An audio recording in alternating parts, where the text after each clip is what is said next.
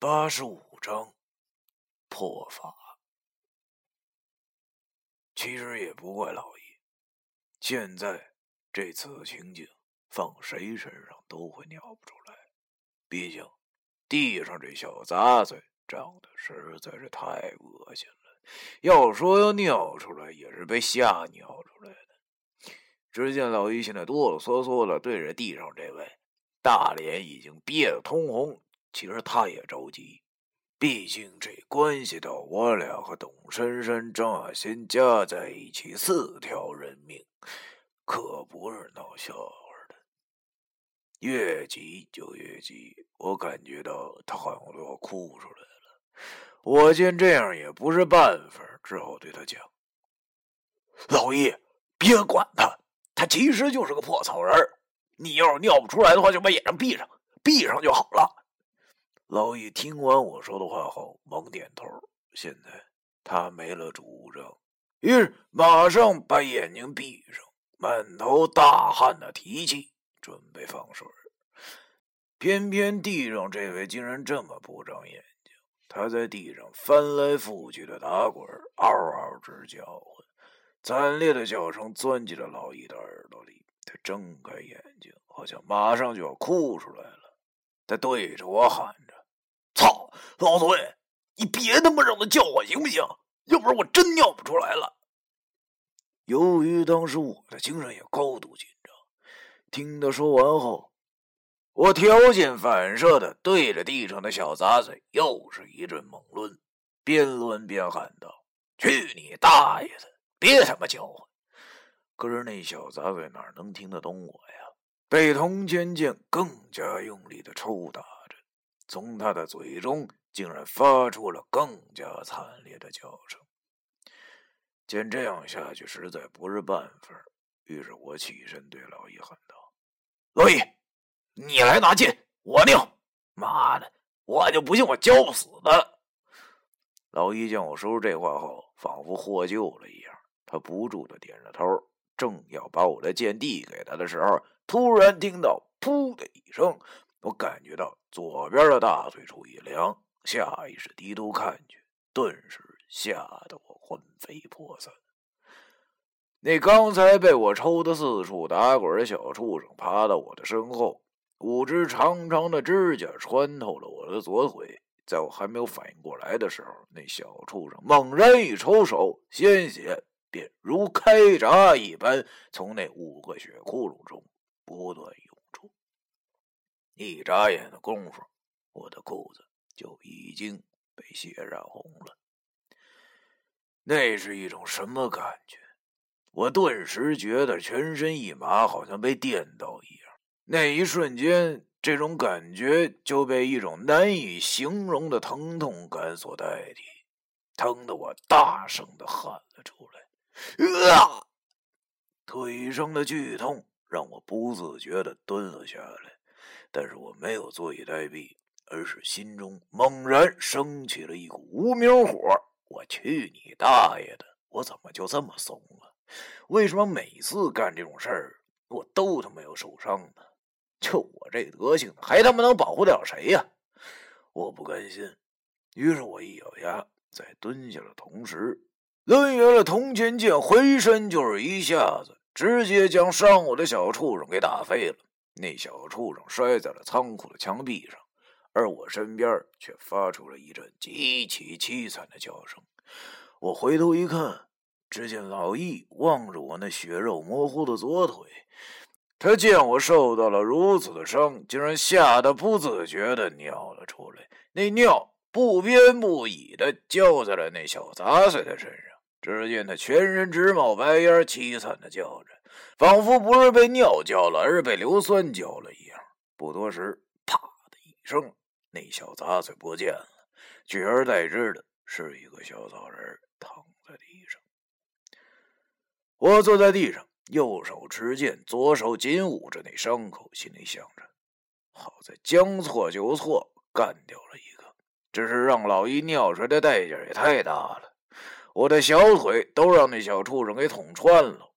还好。由于他手小，那五个窟窿不算大，但是这疼痛感还真的形容不上来。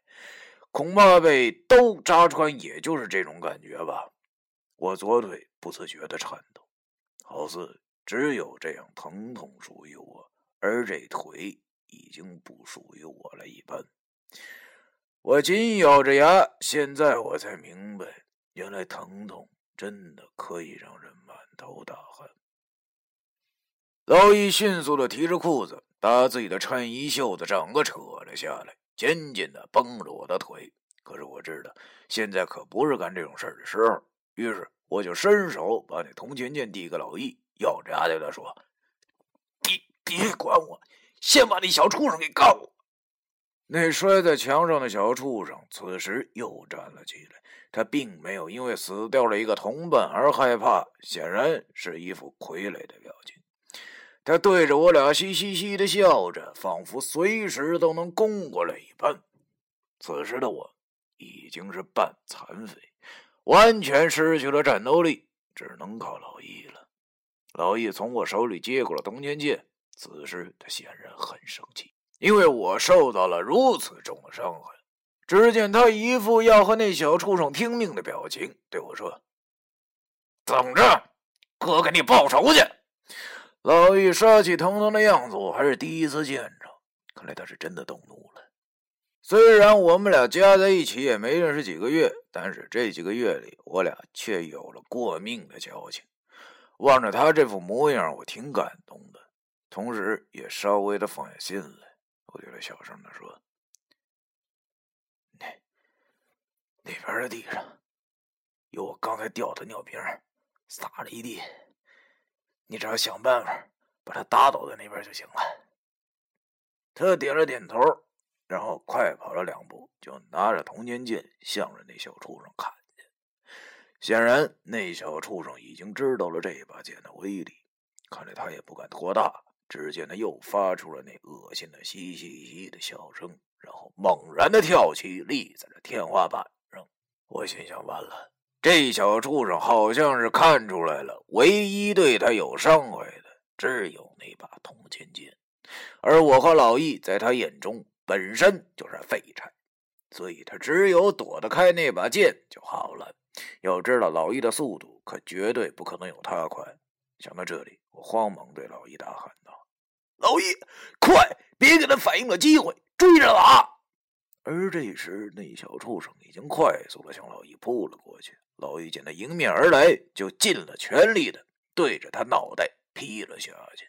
可哪知道这小畜生竟然玩阴的，他以极快的速度往旁边一躲，快速的就闪到了老易的身后的墙角处，脖子上的吊绳一甩，就套住了老易的脖子。只见他一使劲儿，老易的脸色迅速就变成了紫色。完了，照这样下去，老易会被他勒断的。而现在的我坐在地上根本就动不了，只能对着老易大喊：“老易，快拿铜钱剑扔他！”老易此时已经说不出话了，他反手把那铜钱剑用力的向小树上丢去。要说狗急跳墙，人急了劲儿也不小，这话真对。马上要扑了接的老易，狠命甩出去的铜钱剑正中那小畜生胸口，只见他惨叫一声，绳子又松开了。老易此时有些眼红了，他喘了几口气，迅速的冲了上去，捡起了他地上的铜钱剑，就对着他一顿黑社会似的毒打。此时我见老易已经掌控了局面，也顾不上腿上的伤了，坐在地上给他加油，打得好，给我他妈往死里打！老易一声不吭的反复的殴打着在地上的小畜生，仿佛对他有不共戴天之仇一般。其实我能理解的。因为老易这个人是十分重情义之人，而且还不像我这般优柔寡断，对待妖怪从来都是全力以赴的。我正想跟老易说，让他把那小畜生往地上那滩尿上打的时候，悲剧竟然又发生了。只见老易抡圆了铜钱剑，用尽全力的再次抽在那小畜生身上的时候，由于用力过猛。竟然把串铜钱剑的绳子给弄断了，霎时间，铜钱叮叮当当的散了一地。老易愣住了，我也愣住了，嘴巴板张，不停的颤抖。这回可真完了，我俩一定会被干掉的。想到这里，我竟然有些苦笑。他妈的啊！我可就不想这么死啊！就是死，我也不想就是这么客死异乡啊！明后天我和老易的尸体被人发现后会怎么处理呢？当我俩是自杀吗？我可不想就这么和老易一起去领车票啊！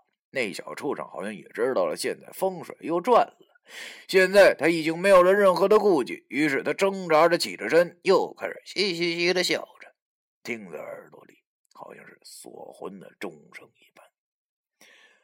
老易慌忙退了几步，挡在了我的身前，这让我一阵感动。我想着，好兄弟，即使是我死，也不会让你死的，因为我还有一个办法。那小畜生好像诚心要耍我们俩一番，才肯杀我俩一般。只见他迈着小步，一跳一跳的往我俩这里蹦了过来，存心是想让我俩在死之前充满恐惧，而我俩也确实害怕极了，感觉自己的心都跳到了嗓子眼儿。面对这种等待死亡的感觉，我此刻只想说四个字：他 大爷的！可是他走了两步后，竟然停住了，然后转头望向了供桌。供桌，我脑袋嗡的一声，糟了，不会是香烧完了吧？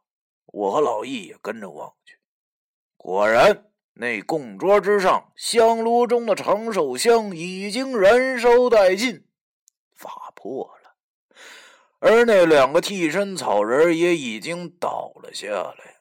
看着这一幕，我和老易的心猛然就好像坠入了井底。